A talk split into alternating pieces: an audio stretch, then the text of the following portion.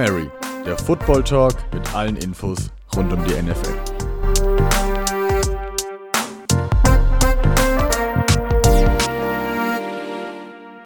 Hallo und herzlich willkommen. Es ist endlich soweit. Wir haben es geschafft. Die letzte Preview der Saison. Und das bedeutet natürlich nur eine Sache, nämlich der Super Bowl liegt vor uns. Wir haben es endlich geschafft. Wir wissen, wer mitspielt.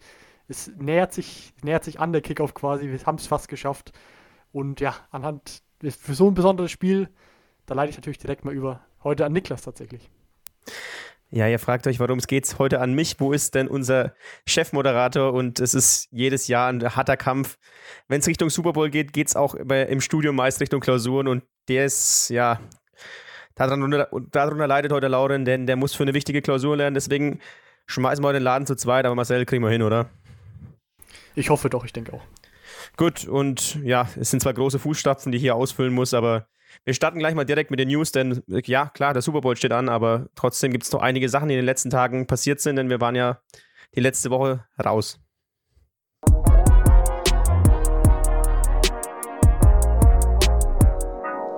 Die NFL News. Und was ist da passiert? Ein riesen Trade in der NFL. Matthew Stafford wechselt von den Detroit Lions zu den Los Angeles Rams. Marcel, bring mal ein bisschen Licht ins Dunkle. Was ist passiert? Wofür? Und ja, was ist der Gegenwert? Ist genau richtig, was du sagst. Ja, wir haben also auf der einen Seite Matthew, äh, Matthew Stafford, der von den Detroit Lions weggeht. Das war ja abzusehen. Der hat ja seine Trade Request hat er schon eingereicht. Das haben die Lions auch schon bestätigt. Also da war es klar, dass das in Freundschaft quasi auseinandergeht. Anders als bei einem ehemaligen Top Receiver, der dann seine Karriere beenden musste, um da rauszukommen bei den Lions. Aber das ist ein ganz anderes Thema. Also dass Stafford den Verein wechseln wird, die Franchise wechseln wird, war klar. Dann kam, wie gesagt, jetzt, äh, ich glaube am Samstag müsste es gewesen sein, da wirklich äh, mitten in der Nacht quasi so eine, so eine Bombenmeldung von, von den ganzen NFL-Experten. Drei First-Round-Picks und ein Drittrunden-Pick und dazu noch Jared Goff, den Starting Quarterback der Rams, müssen nämlich genau diese Los Angeles Rams zahlen, um die Dienste von Stafford quasi, äh, ja, äh, an sich zu, zu bringen, quasi, um die Dienste von Stafford sich zu sichern. Ein unglaublicher Gegenwert, wenn man sieht, dass Stafford jetzt äh, beispielsweise, das muss man natürlich ganz nüchtern betrachten, wie gesagt, ich habe es schon in, in der letzten Folge, als wir darüber gesprochen haben, dass Stafford den Verein wahrscheinlich verlassen wird, habe ich gesagt, ich halte ihn für einen höchst talentierten Quarterback, aber man muss halt ganz klar sehen, er ist sieben Jahre älter als Jared Goff. Er hat noch kein Playoff-Spiel gewonnen. Also doch schon ein ganz schönes Risiko, was die Rams da eingehen. Oder was sagst du dazu, Niklas? Ja, ich glaube, es waren in Anführungszeichen sogar nur zwei First-Round-Picks, aber schon ein äh, Riesengegenwert, den die dafür bekommen haben jetzt ähm, für Matthew Stafford. Also Matthew Stafford äh, ist zwei First-Round-Picks und einen Jared Goff wert. Also Jared Goff, klar, ist jetzt nicht der überragende Quarterback, aber er war zweimal schon im Pro Bowl, stand schon im Super Bowl und ja, ich denke, dass vor allem die, die zwei First-Rounder für den Mega-Vertrag sind, den Jared Goff einfach unterschrieben hat bei den Rams. Ich kann mir nicht vorstellen, dass ja, ein Matthew Stafford in dem Alter noch zwei First-Rounder wert ist und einen Starting-Kaliber-Quarterback. Das muss der Vertrag oder es muss an dem gelegen haben, weil sonst kann ich mir nicht vorstellen, dass er so teuer wird. Und das settelt natürlich jetzt den Markt nochmal ganz anders, denn wie, wie wir alle wissen, die Sean Watson ist noch draußen, aber das ist ein Ausblick auf die Zukunft, da steht noch nichts fest. Und Marcel, denkst du, die Rams haben jetzt, äh, sind jetzt Contender damit? Also ich habe tatsächlich viel amerikanische ja, Leute dazu gesehen, die da viel Talkshows etc. gesehen, die sich darüber unterhalten haben. Nämlich tatsächlich auf der einen Seite natürlich ist Stafford ein wahnsinnig talentierter Quarterback. Ich glaube, dass er auf jeden Fall was, was bewirken kann. Was mir jetzt da allerdings ein bisschen, ja, nicht Kopfzerbreiten äh, bereitet, aber was mir da ein bisschen Hoffnung macht, dass es nächstes Jahr auf jeden Fall noch andere Teams gibt, die den Super Bowl erreichen können auf NFC-Seite, ist, dass äh, meiner Ansicht nach das Receiving Core, das er bei den Rams hat, jetzt nicht unbedingt so ein Mega-Upgrade ist. Er hat da, wie gesagt, viele talentierte Receiver, viele gute. Die hat er beispielsweise letztes Jahr auch in Detroit, meiner Meinung nach. Mit Sicherheit ist die Protection besser, mit Sicherheit ist die O-Line besser. Ja, und dann, was natürlich auch da ein bisschen dagegen spricht, wie gesagt, ich, ich muss ein bisschen die Gegenseite einnehmen, weil offensichtlich ist es natürlich ein Mega-Move für die Rams, die jetzt komplett all-in sind, die einen Mega-Move gemacht haben, die mit nochmal einiges Cap, äh, Cap-Space freigemacht haben.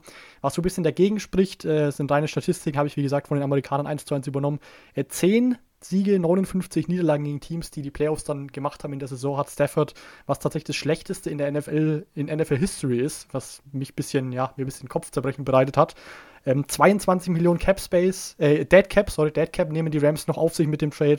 Matthew Stafford, wie gesagt, noch nie ein Playoff-Spiel gewonnen. Es gibt auch Faktoren, die dagegen sprechen, aber natürlich offensichtlich muss man ganz klar sagen, es ist ein Mega-Trade für die Rams, die meiner Meinung nach dieses Jahr mit der Nummer 1 Defense äh, einen Quarterback weg waren, davon einen ganz tiefen Playoff-Run äh, zu erreichen. Dementsprechend mit Sicherheit jetzt einer der Top-Contender, ja. War natürlich auch ein Fehler von mir, jetzt da dich anzusprechen für die Rams und im Super Bowl als Seahawks-Fan. Aber du bist mein Experte heute und mit dir muss ich leben, ne? Aber bevor wir also jetzt zu viel auf Matthew Stafford rumreiten, also klar, mega Move, aber auch eine Sache für nächstes Jahr, kommen wir doch jetzt eher zum Aktuellen und bevor wir wirklich ins Spiel reingehen, gibt es noch eine News. Du hast was zum Friseur der Chiefs zu sagen, oder Marcel? Tatsächlich ist es soweit. Äh, wie gesagt, letzte Möglichkeit, dass wir das in der Preview nochmal bringen. Wir haben Corona-News und zum ersten Mal in dieser Saison sind die, glaube ich, positiv. Also ich kann mich nicht daran erinnern, dass wir tatsächlich mal positive Neuigkeiten zum Thema Corona hatten. Jetzt ist es tatsächlich so und zwar, ähm, wir haben keine News zu Corona, ist tatsächlich die positivste Neuigkeit. Kein Spieler wird fehlen, stand jetzt. Äh, alle sind positiv, äh, sind negativ getestet, haben so ja, einen guten Test quasi äh, zuletzt bekommen. Gutes Testresultat. Genau, du spielst auf den Friseur ab. Da war es nämlich so, dass die Chiefs, äh, die haben sich von der Franchise her, haben sie sich einen Friseur bestellt, dass die alle nochmal fürs, fürs große Spiel quasi solide ausschauen, die, die Kameraden. Und ja, der wurde dann mitten in, in der ganzen Aktion, wie gesagt, da waren 20 Spieler, hatten da Friseurtermine, unter anderem natürlich auch Patrick Mahomes beispielsweise, der Quarterback, der Starspieler. Und mitten im Haarschnitt von Center Kilgore, das müsste der Backup-Center sein, wenn ich mich nicht ganz irre, äh, hat man die Nachricht reinbekommen, ja, der, der Friseur, den die, sich, die Chiefs sich da einbestellt haben, der ist positiv auf Corona getestet worden. Also erstmal ein Riesenschock. Äh, da waren erstmal zwei, drei Spieler, die dann im äh, Protokoll waren, die dann ja die Tests eben durchgehen mussten, etc. Kilgore, wie gesagt, der Center war mittendrin, also der hat seinen, seinen halben Haarschnitt im Prinzip bekommen. Dann musste abgebrochen werden, weil, wie gesagt, der Friseur natürlich äh, so schnell wie möglich elim äh, eliminiert werden musste und, und nicht eliminiert, aber halt vom, vom Team quasi weggehalten werden musste. Wie gesagt, alle Tests im Nachhinein negativ, alles gut, alle können spielen, alle wieder beim Team. Es sieht gut aus für ein ganz großes Spiel, was da am Sonntag auf uns zukommen wird. Wäre ja auch auf jeden Fall schade gewesen, wenn da am Wochenende einer fehlt, weil es ist das größte Spiel des Jahres, Super Bowl, wahrscheinlich das größte Sportevent, das es auf der Welt gibt. Und wenn da ein Patrick Mahomes oder jetzt ein, ja, Tom Brady auf der anderen Seite, falls bei den Bucks irgendwas passiert, wenn da einer ausfallen sollte, das wäre schon ein herber Verlust für das Spiel. Also hoffen wir, dass sie sich alle bis zum, bis zum Sonntag zurückhalten können, sich in ihrem Haus oder wo auch immer isolieren und dass da kein Corona einen Einfluss auf das Spiel nimmt.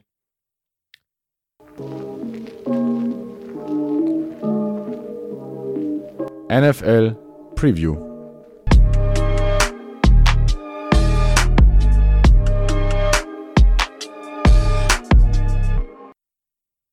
Und jetzt kommen wir zum Spiel. Unsere letzte richtige Preview für die aktuelle Saison. Wahrscheinlich uns auch unsere letzte Folge für die aktuelle Saison, bis auf die äh, Review, denn der Super Bowl muss natürlich dann auch eingeordnet werden und der Sieger, ja, gewürdigt. Also kommen wir zum Spiel. Marcel, ich hab's jetzt mal, ich, ich denke, wir machen es mal so. Wichtig wird sein, oder betrachten wir es mal so, das Team, das einen Ball hat, was, worauf kommt es an, was sind die Schlüsselfaktoren, wer sind die Schlüsselspieler und wie sind die Chancen, um das Spiel zu gewinnen. Ich würde sagen, wir fangen erstmal mit den Chiefs an.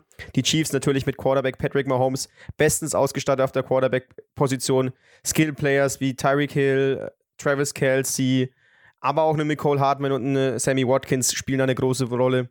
Was denkst du, auf wen kommt es besonders an und wie kann die Bucks Defense damit mithalten? Ja, was noch natürlich ein Problem ist, es sind ja nicht nur die Spieler auf dem Platz, die da unfassbar talentiert sind, sondern mit Sicherheit ein Top 3, eher Top 2 Coach in der Liga, äh, in Andy Reid, der da draußen steht, der da wirklich mal das ein oder andere interessante Play aus dem Hut zaubert, Eric Bieniemy, der dabei ist, äh, Offensive Plays zu callen. Also auch von draußen kommt da unglaubliche Qualität nach. Wie gesagt, die Spieler auf dem Feld sind natürlich der Hammer. Äh, Patrick Mahomes hat bislang in seiner zwar noch relativ jungen Karriere, aber dennoch hat er erst ein Playoff-Spiel verloren. Äh, kleiner Spoiler, das war genau gegen den Mann, gegen den er am Sonntag antritt, gegen Tom Brady. Äh, jetzt im Super Bowl natürlich steht er wieder, hat seinen Super Bowl MVP, hat er schon, sein Regular Season MVP hat er schon. Also, dass er auf so einem, äh, so einem Niveau spielen kann, das hat er mehr als gezeigt. Dazu hat er, wie gesagt, einige, einige talentierte Spieler neben sich. Einen kleinen Edward Hilaire, der jetzt konkret im Vergleich zum letzten Super Bowl nochmal dazugekommen ist, der jetzt auch wieder fit ist. Wie gesagt, ein Tyreek Hill, der aus, einem, aus einer 3-Yards-Land dir einen 80-Yard-Pass machen kann äh, einen Nicole Hardman, der zwar nach seinem äh, Muffed Punt jetzt im letzten Spiel erst ein bisschen unglücklich war, dann aber auch noch ein mehr als solides, ein richtig gutes Spiel hatte. Ein Travis Kelsey, der einen Franchise-Record aufgestellt hat. Eine, eine mehr als solide O-Line. Also wirklich ich muss sagen, es ist eigentlich alles, alles gesettet dafür, dass es ein mega High-Scoring-Game gibt, zumindest auf der Chiefs-Seite jetzt schon. Äh, für das natürlich dann auf, auf Tampa Bay-Seite noch dagegen spricht oder negativ äh, anzumerken ist. Zwar fehlt wegen Corona keiner, aber beide Safeties haben jetzt zuletzt Zeit verpasst. Das war Whitehead, der mit seiner Schulterprobleme hatte aus seinem letzten Spiel, glaube ich, oder im vorletzten Spiel äh, raus war. Dann Antoine Winfield Jr., der auch Zeit verpasst hat. Das könnte natürlich ganz, ganz wehtun, wenn du siehst, dass du natürlich einen, einen Tyreek Hill hast, der der schnellste Receiver der Liga wahrscheinlich ist. Und dann wäre es natürlich doch schon gut, wenn du da deine normalen Safeties äh, auf dem, auf dem Feld quasi hättest. Das, ja, wie gesagt, ist ein bisschen in Gefahr, weiß ich tatsächlich den Injury Status selber nicht ganz genau. Ich weiß nicht, ob du mehr weißt. Von Tyreek Hill? Nee, von Sammy Watkins. Ich hab's gerade. Nee, von den, von den Safeties der, der Bucks. Achso, ja, ähm, ich glaube, Anton Winfield ist ja gegen die Packers ausgefallen und ähm, der sollte wieder sollte zurückkommen. Auf jeden Fall ist es bei beiden eine ganz enge Entscheidung. Da müssen wir auch äh, morgen abwarten oder Samstag, wenn dann äh, ja die Game Time Decisions auch durch, äh, äh, ja, durch sind und der Injury Report da ist. Es wäre wichtig auf jeden Fall, dass die zwei, dass die zwei spielen können. Denn Safety spielen ja, gegen die Chiefs oder wie jeder Defensive-Spieler eine enorm große Rolle. Du musst schauen, dass die tiefen Zonen, dass du die wegnehmen kannst oder dass du auf jeden Fall auch ähm, mal einen, ja, ja, zwei Männer auf einen Tra äh, Travis Kelsey abstellen kannst, zwei Männer auf Tyreek Hill abstellen kannst. Denn wenn du die in, äh, wenn du die ins 1 gegen 1 lässt, dann zerreißen sie gefühlt jeden in der Luft. Travis, äh, Travis Kelsey kann ein Lied dafür singen, was er mit Denzel Ward gemacht hat. Vollkommen richtig, genau wie du sagst. Ähm, ja, und was natürlich noch ein anderes Problem ist, was wieder, beziehungsweise welches Matchup-Problem quasi dieser Patrick Mahomes, von dem ich schon äh, Loblieder gesungen habe jetzt, äh, was der noch mit sich bringt, ist natürlich, äh, ja, eigentlich würdest du natürlich gerne, also zunächst mussten wir da auch nur sagen, auch der hat eine leichte Verletzung, der hat Turf-Toe, was so eine C-Verletzung, wie genau die sich auf Deutsch übersetzt, weiß ich tatsächlich selber nicht. Da hat er aber auch die letzten Spiele ein bisschen, ein bisschen Probleme mit gehabt, ist ein bisschen gehumpelt, tatsächlich aber eher zwischen den Plays als bei den Plays tatsächlich ja, er wird auf jeden Fall spielen, ganz klar, aber das hat er zumindest mit sich rumzutragen, sage ich mal. Ja, so ein Spieler, natürlich, äh, ja, Laien, vielleicht äh, Hobby-Defensive äh, Coordinator würden da sagen, ja, dann blitzt doch, dann gibt ihm doch Druck, dann lasst den doch nicht, äh, nicht ruhig in seiner Pocket. Das ist nämlich genau das Problem, denn gegen den Blitz ist der auch unfassbar stark. Also auch eine Riesenaufgabe für den Pass Rush äh, der, der Bucks, die das gegen, gegen Aaron Rodgers richtig gut gemacht haben. Da haben vor allem auch die Vorderen Linemen, beziehungsweise drei oder vier, ich weiß nicht, auf jeden Fall die normalen Rusher, sag ich mal, die sie da haben, ohne groß zu blitzen, haben sie es geschafft, dann einen unglaublichen Druck zu kreieren, was auch unfassbar wichtig wäre gegen, gegen äh, Patrick Mahomes jetzt und die Chiefs. Ja, wie du schon ansprichst, Patrick Mahomes ist wohl der beste Spieler, den es gegen Blitz geben kann. Es ist unfassbar, wie er dann sieht oder wie er die Blitze einfach im richtigen Moment erkennt und dann genau dahinter die Zonen sieht. Und da ist ja Travis Kelsey in den ja, 10 bis 15 Yard Range, da ist er so unglaublich stark. Da ja, schlägt er gefühlt jeden Verteidiger. Und das darfst du halt als äh, Bucks Defense nicht zulassen. Du musst schauen, dass du über den Foreman Rush kommst. Vor allem, du hast vorhin die, die Chiefs äh, O-Line angesprochen, die eigentlich relativ stark ist, von der aber von den vier Startern, die wir letztes Jahr im März erwartet haben oder ja, vor der Saison auf jeden Fall, ist nur noch einer übrig geblieben, denn letzte Woche Eric Fischer, Achillessehnenriss, äh, ist jetzt raus und jetzt spielen da Backups auf falschen Positionen. Zum Beispiel der, der Left Tackle Mike Rammers ist eigentlich Backup Right Tackle und muss jetzt am, Son äh, am Sonntag im Super Bowl auf Left Tackle äh, starten. Da hat er, glaube ich, erst 100 Snaps in der NFL gespielt. Also es wird enorm schwierig gegen den Pass Rush von den Buc Buccaneers ja, die Buccaneers sind auf jeden Fall ein Team, das sehr oft blitzt und sehr gern blitzt. Nur die Ravens blitzen mehr. Aber das darfst du halt gegen die Chiefs nicht machen. Und da müssen sie schauen, dass sie über den Foreman Rush äh, Druck generieren. Und da ist für mich ein ganz wichtiger Mann auf der einen Seite Shaquille Barrett, der ähm, eine Wahnsinnssaison wieder spielt, hat auf jeden Fall auch das Jahr bestätigt, was er letztes Jahr hatte, wo er brutal stark war und äh, Sackleader war. Auf der anderen Seite haben wir dann Jason Pierre-Paul, der einen, ja, für einen Nummer 2 Pass-Rusher wahnsinnig gut ist. Habe ich auch eine sehr gute Erinnerung an den, als er noch bei den Giants war. Der spielt auch wieder eine sehr starke Saison. Und im letzten Spiel gegen die Packers ist Vita Vea in der Mitte zurückgekommen, von dem viele sagen, ja, der ist so unglaublich wichtig im, äh, im Run-Game, also gegen das Run-Game der Gegner. Aber der hat sich auch als Pass-Rusher unglaublich weiterentwickelt und kann, ja, da auch ein richtiges Problem werden. Und dann stellt sich die Frage, was Mahomes macht, wenn er regelmäßig Druck hat. Wenn er regelmäßig den Verteidiger im Gesicht hat. Vertraut er seiner O-Line? Fällt er mehr zurück? Dauert es länger bei seinen Reads? Ich weiß es nicht. Und was meinst du, was hat es für Auswirkungen dann? Ja, tatsächlich, während deinem Take habe ich mich ein bisschen an, an letzte Saison, an letzten Super Bowl zurückerinnert gefühlt, weil äh, da hatte er ja auch eine nicht mal ganz so schlechte Defensive Line gegen sich, die der San Francisco 49ers, nämlich die da auch noch alle fit waren im Prinzip, beziehungsweise ja, leicht verändert. Ein, der eine ist jetzt bei den Colts, der andere ist jetzt verletzt dieses Jahr. Auf jeden Fall waren die letztes Jahr bei voller Stärke. Da hatte er auch, wie gesagt, eine mit Sicherheit bessere O-Line, ganz klar, weil die alle fit waren, weil die alle dabei waren. Ähm, allerdings, ja, war der Pass meiner Meinung nach auch noch ein bisschen stärker. Und ja, was er da dann vor allem nach dem hohen Rückstand dann gegen Ende des Spiels äh, mit dieser Defense, Defensive Line und mit der kompletten Defense fabriziert hat, war natürlich unglaublich. Also, wie gesagt, wir haben es im Prinzip jede Woche, wenn es um Patrick Mahomes geht. Du kannst den nicht zu wirklich wenigen Punkten halten. Du musst äh, parallel schauen, sowohl, dass man ihn einigermaßen limitiert, punktetechnisch, und halt, wie gesagt, dass, die, dass deine Offense dann währenddessen es noch schafft, viele Punkte aufs Board zu packen. Da ist natürlich ein Mann, ist natürlich in solchen Spielen vor allem privilegiert dafür, genau das zu machen, genau da mehr Punkte als Patrick Mahomes aufs Board zu legen wie gesagt, das hat, glaube ich, keiner wirklich gedacht, beziehungsweise haben tatsächlich einige gewettet. Die Wettquoten waren nicht so schlecht gestanden, dass es möglich ist, beziehungsweise dass sie es dieses Jahr tatsächlich schaffen. Tom Brady hat es geschafft, äh, die Buccaneers Offense äh, jetzt in den Super Bowl, in den Heim-Super Bowl zu führen. Der alte Mann, muss man schon sagen, 35 müsste er jetzt mittlerweile sein, wenn ich mich nicht ganz irre. Der hat es geschafft, seine Offense, äh, sein Team, die Tampa Bay Buccaneers, so ein bisschen aus der, ja, fast schon Bedeutungslosigkeit, muss man sagen, äh, in den Super Bowl zu führen. Ja, erzähl uns mal, was der noch so neben sich stehen hat und was die Chiefs Defense so kann dagegen.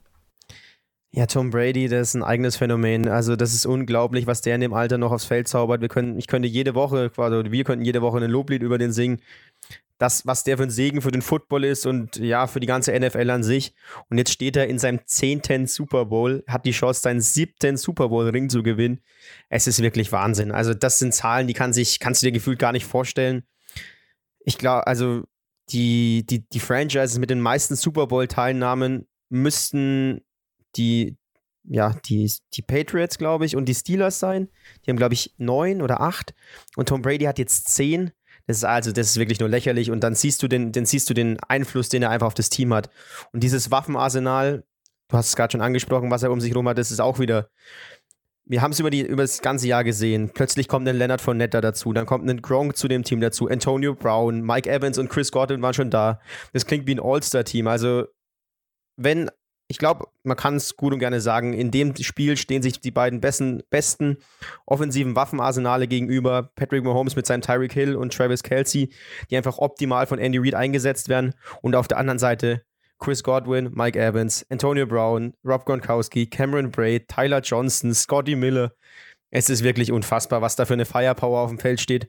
Und dann stellt sich die Frage, wie die Chiefs das verteidigen wollen. Du, klar, du hast Algerius Sneed, der ist allerdings Rookie, Weiß man auch nicht, was in, in so einem großen Spiel von dem zu erwarten ist. Allerdings hat Steve Spagnolo, der Defensive Coordinator, ein Wahnsinnsspiel gecallt gegen die Bills. Was denkst du? Schaffen es die Chiefs, die Bucks bisschen, ja, bei wenig Punkten zu halten? Erst muss ich mich tatsächlich nochmal kurz aus der, aus der Schusslinie ziehen. Ich habe Tom Brady tatsächlich gerade auf 35 Jahre geschätzt. Ich weiß nicht, was da im Kopf los war. 43 ist er mittlerweile tatsächlich und der Plan sogar bis äh, 45 sogar noch länger zu spielen, um das gleich mal gesagt zu haben. Ja, äh, du sprichst tatsächlich auch schon an, Steve Spagnuolo. Der hat tatsächlich, war einer der wenigen Offensive, äh, Defensive Coordinators, der es geschafft hat, äh, Tom Brady im Super Bowl zu schlagen. Bei welchem Team er damals war, du wirst wissen, es waren nämlich tatsächlich die Giants. Äh, da hat er es geschafft, nämlich genau gegen Tom Brady. Also der weiß auf jeden Fall schon mal, wie es geht ja, das Personal ist offensiv bei auf Seite mit Sicherheit besser als auf Defen äh, defensiv. Äh, gerade spielt es an, auf Cornerback ist man jetzt nicht so namhaft zumindest besetzt. Äh, Snead spielt eine mega Rookie-Saison, ganz klar, war ein relativ später Pick. Macht das unglaublich gut, äh, wenn er zwangsweise gegen, gegen die Top-Receiver des Gegners immer abgeleint ist. Äh, also da sieht es auf jeden Fall nicht schlecht aus. Dazu natürlich einen, einen Honey Badger, der da hinten als Leader mit Sicherheit wieder dienen muss, der das die ganze Saison schon macht und richtig gut macht. Äh, also da auf Safety richtig gut besetzt, ganz klar. Auch der Pass Rush. beispielsweise einer meiner alten Bekannten, Frank Clark, äh, ja, ich muss ganz klar sagen, ich finde, er verdient zwar ein bisschen zu viel, um da nochmal ein anderes Fass aufzumachen. Äh, der ist momentan tatsächlich der bestbezahlte Spieler der Chiefs, wenn ich mich nicht ganz irre. Aber dennoch, er macht jetzt in den Playoffs, hat er schon richtig gute Spiele abgeliefert. Dazu auch der Rest der, der Defensive Line. Die sind auf jeden Fall fähig, den, den gegnerischen Quarterback äh, ja, ein bisschen unter Druck zu setzen, beziehungsweise sogar mehr als ein bisschen. Und ja, insgesamt es ist einfach dennoch, auch wenn es wie gesagt nicht ganz so namhaft ist wie die Offense, ist es eine richtig gute Defense all around. Die ist dann, wie gesagt, mit, mit dem, wie gesagt, du hast es angesprochen, mit dem GOAT garantiert, also mit Tom Brady, der schon der Rekorde bricht, wie es ihm gerade gefällt, der vor der Saison scheinbar gesagt hat, gut, welches Team packe ich denn als nächstes in den Super Bowl, dann ist die Wahl halt auf die Bucks gefallen. Also es ist absurd, was der macht äh, wie die Defense da das schaffen wird. Denn wie gesagt, Tom Brady, der mit Sicherheit diese Saison nicht nur richtig gute Spiele hatte, muss man ganz klar sagen, der auch zwischenzeitlich ein bisschen gewackelt hat, der über eine ganz schön lange Phase den, den Long Ball überhaupt nicht hatte. Der hat gar nicht funktioniert, die langen Pässe. Äh, jetzt hat er sie wieder ein bisschen mehr drin und wie gesagt, äh, es ist halt, es gibt halt natürlich den, den Regular Season Tom Brady, der ist schon richtig stark. Dann gibt es den Playoff Tom Brady, der ist noch besser. Und getoppt wird es im Prinzip nur noch halt vom, vom Super Bowl Tom Brady. Und vor dem, ja, muss man schon fast ein bisschen, bisschen Angst haben. Respekt auf jeden Fall und fast schon tatsächlich ein bisschen Angst, dass das dass man den irgendwie verteidigen muss. Ja, du sprichst es an, Tom Brady legt in den Playoffs und dann auch im Super Bowl immer noch eine Schippe drauf. Ja, dann hat er jetzt auch seinen alten Companiero quasi dabei mit äh, Rob Gronkowski, der Tight End, der dann auch wieder nur für ihn äh, zurückgekehrt ist, jetzt bei ihm mit ihm bei den Bucks spielt, hat jetzt in den letzten Spielen auch in den Playoffs mehr so eine Rolle als Blocker, mehr, also mehr als Blocking Tight End als als Receiving Tight End eingenommen. Denkst du, dass der jetzt im Super Bowl wieder mehr auch ein Faktor im Passing Game werden wird? Als Matchup-Waffe oder siehst du eher ja, die Chance, dass sie viel über ihre Receiver machen gegen die doch schwächere Cornerback-Gruppe der Chiefs? Also tatsächlich ist da noch ein anderer Charakter, der das bisschen beeinflussen könnte. Und zwar, das ist Tom Brady, äh, Tom Brady, das ist äh, Antonio Brown. Du hast auch schon angesprochen, dass er zwar in der Mannschaft ist. Allerdings ist es da ja auch so ein bisschen rätselhaft mit seinem Status. Er hat das letzte Spiel relativ überraschend verpasst und jetzt weiß man immer noch nicht ganz, ob er spielen kann, ob nicht. Wenn er natürlich ausfallen wird, wird es natürlich äh, eine, eine größere Rolle im Passing Game geben für Gronkowski, ganz klar. Ich muss allerdings ganz klar sagen, die letzten Pässe, die er gefangen hat, die, die Routen, die er gelaufen ist, es sieht nicht ganz gesund aus, wenn ich, wenn ich das mal ein bisschen, bisschen überspitzt sagen darf, wie, wie Gronkowski da übers Feld, übers Feld rennt. Also man merkt schon, dass es da, dass er schon das ein oder andere Jahr gespielt hat in der Liga, dass er schon den einen oder anderen Hit bekommen hat. Also ich glaube tatsächlich, dass er das als, als Blocker wieder richtig gut machen wird. Äh, aber ich glaube nicht, dass er eine zu große Rolle im Passing Game spielen wird, schätze ich. Äh, aber eine ganz andere Sache, die ich mir tatsächlich auch schon, schon so ein bisschen überlegt habe, wir auch im Podcast, die haben es im Prinzip das ganze Jahr kritisiert. First Down ist im Prinzip fast ausschließlich ein Rush, äh, Running Down bei den, bei den Tampa Bay Buccaneers. Es wäre natürlich eine Riesensache gewesen, wenn man sich das äh, schon von langer Hand geplant hätte und quasi schon von Woche 1 mehr oder weniger an sich das äh, abgesettet hat und zwar nicht nur über das Spiel, sondern über die ganze Saison, dass man jetzt eben im Prinzip im Super Bowl äh, mit Play Action in, in, in First Down Situationen äh, das dann im Prinzip, wie gesagt, vollkommen überraschend bringen könnte und so dann zum Erfolg kommen könnte. Ich bin gespannt. Ich würde es mir tatsächlich wünschen, denn das wäre, wie gesagt, ein absoluter Geniestreich, äh, wenn man das, wie gesagt, die ganze Saison auf den einen Weg macht und dann im Super Bowl komplett anders rauskommt. Ich bin gespannt. Das wäre mit Sicherheit ein taktischer Kniff, der meiner Meinung nach ganz gut funktionieren könnte. Wir haben es ja oft kritisiert, dass die Buccaneers vielleicht teilweise zu lang am Running Game festhalten, zu oft bei First Down äh, laufen. Die Frage ist halt, ob es in dem Super Bowl oder in dem Matchup gegen die Chiefs vielleicht gar kein so großes Problem sein könnte, dass sie so gern laufen oder dass Bruce Arians äh, ja den, den Run fast priorisiert bei, bei, den, ja, bei der Mehrheit der Spielzüge. Es ist für Sonntag auch ähm, ja, Regen, vielleicht sogar ein Gewitter gemeldet. Da kann das Running Game schon wieder ein äh, größerer Faktor sein, vor allem wenn es ein bisschen Wind gibt. Das ist immer dann so, so eine schwierige Sache. Dann fliegt der Ball anders. Dann vertraut man vielleicht eher Running dem Running Game. Dann könnte ein Leonard Fournette oder ein Ronald Jones eine äh, enorm große Rolle spielen. Und die Chiefs Defense, ja, Chris Jones ist in der Mitte, ist auf jeden Fall ein Faktor. Da, da würde ich jetzt nicht unbedingt drauf zurennen. Aber sonst ist die Running äh, oder die Rushing Defense der Chiefs jetzt nicht absolut elitär. Also ich kann mir schon vorstellen, dass die, die Buccaneers gegen den, ba den Ball laufen können gegen die, gegen die Chiefs. Vor allem, weil eben die Passing Defense auf der anderen Seite von, von den Chiefs auch statistisch gesehen äh, deutlich besser aussieht. Also ich habe jetzt gerade mal die Zahlen tatsächlich offen. Es sind 215 Passing Yards pro Spiel nur im Schnitt in der Regular Season gewesen und 120 Rushing Yards. Also ja, natürlich in den Playoffs hat sich das nochmal leicht verändert, aber über die lange Regular Season war das so, dass sie, wie gesagt, äh, Flop, also Bottom 10 quasi, die einer der zehn schlechtesten Teams waren in Sachen äh, Rushing Yards per Game des Gegners. Also das sollte tatsächlich mit Sicherheit einer der Punkte werden, die man äh, ja, attackieren muss. Dazu, wie gesagt, das haben wir auch schon angesprochen, haben sie zwei Running Backs, die sich bis jetzt die ganze Arbeit in den Playoffs gut geteilt haben. Leonard Fournette, der sich im Prinzip übertrieben gesagt die ganze Regular Season ein bisschen ausruhen konnte. Also auf jeden Fall sollte das ein ganz großer Faktor werden, wenn man scoren will und das muss man, wie gesagt, wir haben es angesprochen, die Chiefs Offense überragend stark. Ja, Fournette, bloniert, äh, Fournette blüht in den letzten Spielen irgendwie so ein bisschen auf, auf. Also, wir wussten alle, dass der ein talentierter Footballer ist, und es wäre nicht damals von den Jaguars an vier gepickt worden, so als fehlendes Puzzlestück, äh, Puzzlestück zum Super Bowl-Run für die Jacks. Jetzt ist er bei den Bucks so ein bisschen schon gescheitert gewesen quasi, kommt dafür so, eine, so ein Mini-Gehalt auch hin und plötzlich nimmt er eine Riesenrolle ein, läuft Ronald Jones fast ein bisschen den Rang ab, der auch immer mit Verletzungsproblemen ein bisschen zu kämpfen hat. Und gegen die Packers fängt er dann plötzlich auch Bälle im Passing-Game. Also ich weiß nicht, wo er das gelernt hat. Aber ich würde jetzt nicht zu viel Wert darauf legen, als, äh, als Buccaneers auch einen Fournette im Passing-Game einzusetzen. Das ist einfach nicht seine absolute Stärke. Und klar, gegen die Packers sah es ab und zu mal ganz gut aus, hat auch mal ein paar wichtige Pässe für First Downs gefangen. Aber ja, in so, einem, in so einem großen Spiel werden die Hände dann doch immer ein bisschen flutschiger. Da würde ich schauen, dass man da auf Sicherheit geht, äh, Fournette ja, im Running Game einsetzt, schaut, dass er durch die Mitte laufen kann. Das kann er nämlich sehr gut. Und wenn er da ein wichtiger Faktor ist, dann muss sich die Chiefs Defense darauf ein, äh, ein, ja, einstellen. Und dann, wie du schon gesagt hast, kann Play Action ein wichtiger Faktor werden. Wir erinnern uns zurück an das Spiel, äh, an das Play kurz vor, der, kurz vor der Pause gegen die Packers, als Tom Brady den Deep Shot auf Scotty Miller wagt und der dann zum Touchdown reicht. Es war zwar gegen Kevin King viel gescholten und der war auch nicht gut. Trotzdem Tom Brady und Play Action, da, ja, da kann er seine ganze Erfahrung ausspielen, kann schauen, wo er sein bestes Matchup hat. Und mit den ganzen Star-Receivern, die er da zur Verfügung hat bei den Buccaneers, da wird er schon ein gutes Matchup finden und dann wird es schwer für die Chiefs. Gebe ich dir genau recht tatsächlich. Und ich glaube, damit, damit kann man es auch belassen. Wir können noch ganz kurz auf die Special Teams eingehen. Da sind natürlich die Chiefs. Äh, Nicole Hardman, wir haben es schon angesprochen, hatte zwar, zwar seinen kleinen Fehler im letzten Spiel, aber für gewöhnlich ist er da eine Bank in Sachen Kick Returns. Tampa Bay ist nicht so gut, die zu covern, deswegen könnte das auch noch zum kleinen Faktor werden. Ähm, ja, muss man mit Sicherheit alles nehmen, was man, was man hat in so einem Spiel, denn es könnte potenziell wirklich ein ganz, eine ganz knappe Kiste werden. Ich selbst weiß tatsächlich äh, noch selbst nicht so wirklich, in welche Richtung es äh, gehen, gehen wird. Ich habe noch, noch keinen wirklich klaren Favoriten, muss ich ganz klar sagen. Ich bin noch hin und her gerissen. Aber wie gesagt, natürlich wären dann die Special Teams potenziell auch entscheidend, aber ich glaube nicht, dass die, also ich persönlich glaube nicht, dass die so ein großer Faktor sein sollten. Ja, dann bevor wir zum Two-Minute-Drill kommen, ja, kurz Preview fast für den, für den Super Bowl, fürs größte Spiel. Aber wir haben so ziemlich alles schon ein bisschen zusammengefasst. Hätte ich noch ein paar Storylines für dich. Ich nenne dir einfach jetzt mal ein paar Sachen, die wichtig sein könnten und du gibst mir so kurz dein Take dazu, dann können wir auch kurz drüber reden. Was denkst du, wer wird wichtiger für die Chiefs sein oder auch auf der anderen Seite für die Buccaneers? Wen musst du priorisieren, um ihn zu stoppen? Eher Tyreek Hill oder eher Travis Kelsey? Wer kann die größere Waffe für die Chiefs sein? Ist jetzt tatsächlich ganz interessant, dass du die Frage mir stellst, denn ich glaube tatsächlich, das denkt sich jeder Defensive Coordinator, also welchen Tod magst du sterben, es wird gern äh, auf, in Amerika da so ein bisschen, bisschen gesagt. Äh, wie gesagt, es hat die, das Bild, das Bild herangehen war mit Sicherheit keine gute Lösung, einfach beide einen Riesentag haben zu lassen. Äh, Terry Kill in Sachen Yards und, und Kelsey in Sachen, in Sachen äh, Receptions ich persönlich, wenn ich mich priorisieren würde, wenn ich mich festlegen würde, würde ich eher versuchen, äh, Tyreek Hill rauszunehmen, glaube ich, weil der da doch noch ein ganzes Stück explosiver ist. Wie gesagt, aus jeder Slant, die er ein ganz langes Play machen kann.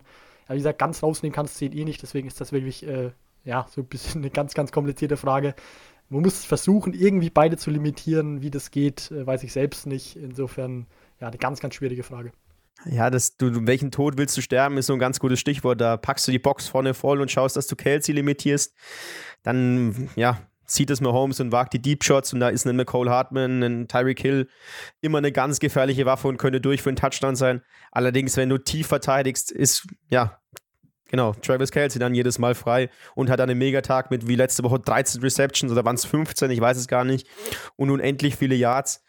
Also ganz schwierig da zu sagen. Und wie, jetzt kommen wir nochmal zur anderen Seite des Balls, also zur Defense.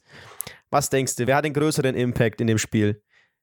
Vita Vea oder Chris Jones? Also ja, the past or the future? Also von den beiden glaube ich tatsächlich, da wird es äh, Chris Jones sein, der da den größeren Impact hat, denn wir haben es angesprochen, der, der Lauf der Tampa Buccaneers sollte oder muss ein ganz großer Faktor werden in dem Spiel und da ist natürlich äh, Chris Jones als Defensive Tackle der, Kansas City Chiefs der quasi die erste Ansprechstation, um den Lauf zu stoppen, vor allem den Lauf durch die Mitte. Deswegen glaube ich, dass das äh, eine ganz große, ganz wichtige Rolle sein sollte, die er in diesem Spiel hat. Denn wie gesagt, wenn er ein schlechtes Spiel hat, wenn die Tampa Bay Buccaneers den Lauf etablieren können, dann wird es äh, ganz, ganz schwer für die, für die Chiefs potenziell. Dementsprechend ist es die, wie gesagt, die, die erste Ansprechstation, um den Lauf der, äh, der, der Bucks zu stoppen. Dementsprechend glaube ich, dass Chris Jones von den beiden die größere Rolle haben sollte oder haben wird. Ja, Chris Jones ist ja quasi der Anker, den die Chiefs haben, auf den kannst du dich normal in jedem Spiel verlassen. Den Vita Wehr hast du zwar schon gemerkt, letzte Woche gegen die Packers, als er zurückgekehrt ist, hat er auf jeden Fall sofort einen Impact, dass man nach so einem gebrochenen Sprunggelenk so schnell wieder da sein kann. Auch surreal.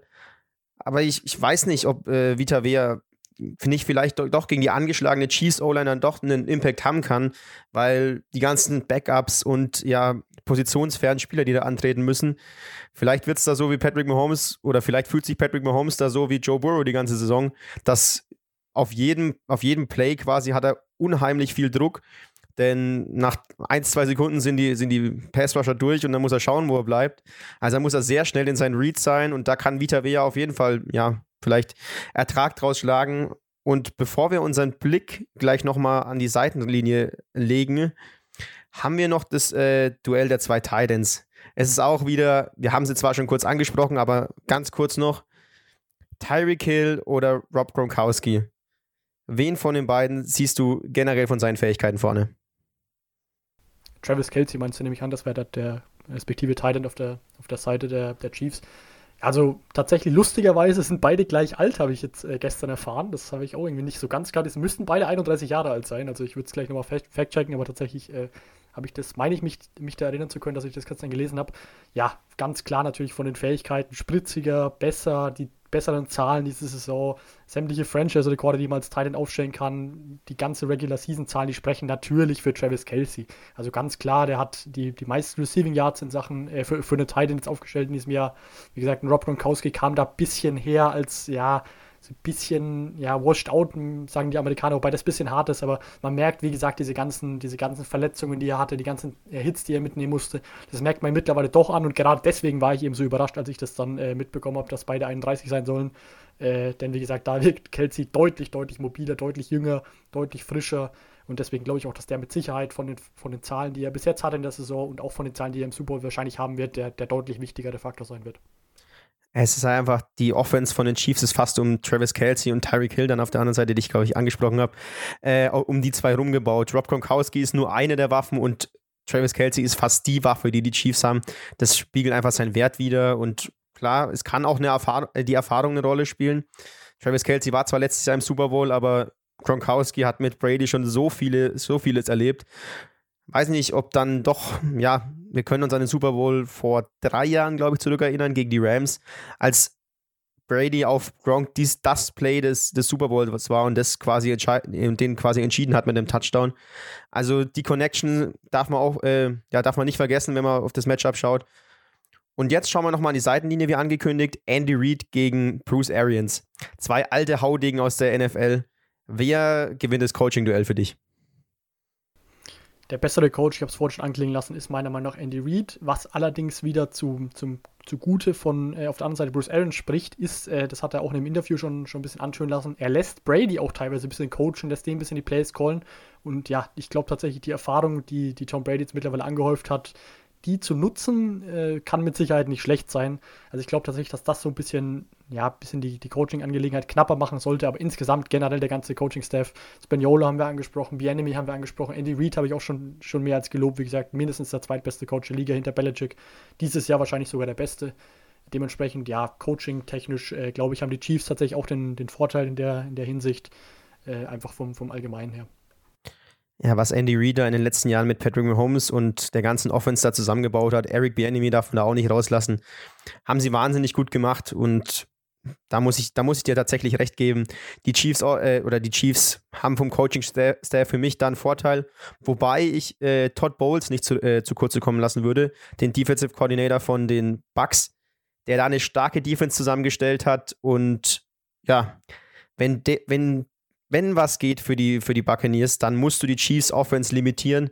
Und da kommt eine enorm große Rolle für, auf Todd Bowles auch zu, dass er da einen richtigen Gameplan hat, dass er schaut, dass er, ja, die müssen vielleicht auch ein bisschen von ihrer, ihrer Identität weg, die, die, die Buccaneers, nicht mehr so viel blitzen, weil, wir haben es angesprochen, Mahomes gegen den Blitz, das ist eher wie eine Geburtstagsparty für Patrick Mahomes.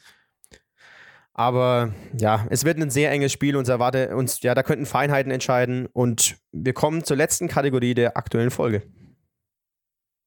Der Two-Minute-Drill.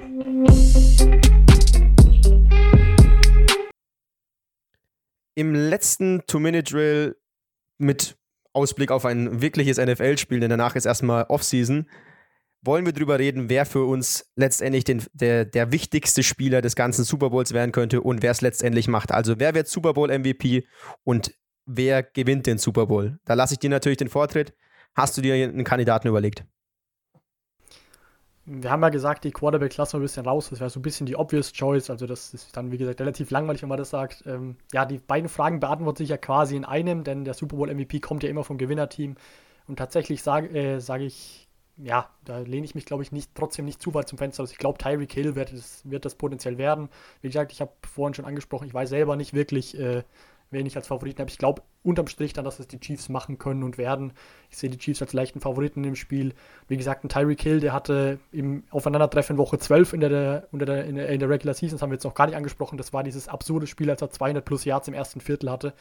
Natürlich äh, werden das die Tampa Bay Buccaneers mitbekommen haben, dann gegen die Gegner schließlich und das mit Sicherheit so ein Spiel mit Sicherheit äh, nicht mehr zulassen. Aber ich glaube trotzdem, dass du den nicht aus dem Spiel nehmen kannst. Wenn ich gesehen habe, wie gesagt, was er im letzten Spiel fabriziert hat, dass er dann, wie gesagt, aus kürzesten, kürzesten Passrouten, die er gelaufen ist, dann wirklich unglaubliche Yards noch, äh, noch gemacht hat. Da bin ich mir re relativ sicher, dass er wieder ein großes Spiel haben wird und kaum zu limitieren sein wird. Dementsprechend wäre das so meine, ja, mein, ich möchte schon fast sagen Dark Horse, denn natürlich ist unterm Strich dann die Quarterbacks da privilegiert für, aber mein Dark Horse für den, für den Super Bowl MVP würde ich sagen Tyreek Hill. Ich muss auch sagen, ich finde es schwierig, ähm, jemand aus der Offense von den Buccaneers als äh, Super Bowl MVP zu bestimmen. Wenn, wenn die Buccaneers für mich den Super Bowl gewinnen, dann liegt es vermutlich an Tom Brady, denn mit dem ganzen Waffenarsenal, ich denke, das gibt sich nicht viel. Ich denke, die werden alle auf ihre Targets kommen und ja, Tyreek Hill ist halt mit Travis Kelsey der Alleinunterhalter bei den Chiefs. Damit hat er einen Vorteil und ich gehe jetzt dann auf die andere Seite des Balls, also gehe auf die Seite der Defense und sage, dass die Buccaneers den Super Bowl gewinnen. Und Def äh, ja, MVP wird für mich Shaq Barrett, der Patrick Mahomes ununterbrochen unter Druck setzen wird, mit Mike Rammers, dem Left Tackle, machen wird, was er will, der ja auf der Position noch sehr unerfahren ist, kaum Snaps gespielt hat. Und deswegen denke ich, dass Shaq Barrett mit drei Sacks der Super Bowl MVP, äh, Super Bowl MVP wird und die Buccaneers zum Sieg führt. Ich denke, dass Brady trotzdem ein starkes Spiel haben wird. Aber wenn du drei Sacks als Defensive End im größten Spiel des Jahres hast, hast du auch den Super Bowl MVP aus meiner Sicht verdient. Ja, dann können wir uns auf das letzte Spiel des Jahres freuen. Ihr seid perfekt vorbereitet, denn wir haben versucht, alles, äh, was wichtig ist für, für das Spiel, in diese Folge reinzupacken. Ja, freut euch auf das letzte Spiel. Es, danach ist erstmal Offseason, also wer sich das nicht reinzieht, der, ja, den kann man auch nicht mehr helfen. Wir bedanken uns fürs Zuhören. Heute mal in anderer Besetzung. Wir hören uns dann nochmal zur Review nächste Woche und besprechen dann auch den Plan für die Offseason. Ciao, ciao. Servus und macht's gut.